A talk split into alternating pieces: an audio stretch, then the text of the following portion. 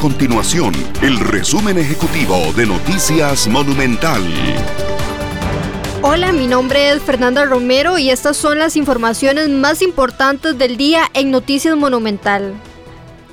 La tendencia al aumento en casos de COVID-19 se mantiene en los centros educativos del Ministerio de Educación Pública. El último reporte del MEP, que comprende entre el 15 y el 21 de agosto, contabilizó 375 contagios.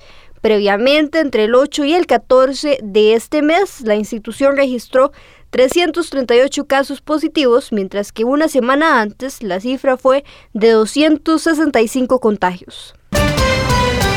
El Colegio de Médicos y Cirujanos de Costa Rica insistió ante el Ministerio de Salud para que dé marcha atrás al reglamento que obligaría a los profesionales de la salud a recetar únicamente medicamentos genéricos. La oposición al decreto se realizó en la consulta pública que el Ministerio de Salud llevó a cabo sobre el reglamento para la prescripción y dispensación de medicamentos para el mercado privado costarricense.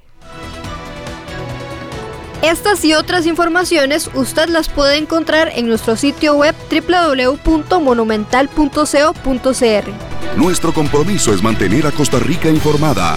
Esto fue el resumen ejecutivo de Noticias Monumental.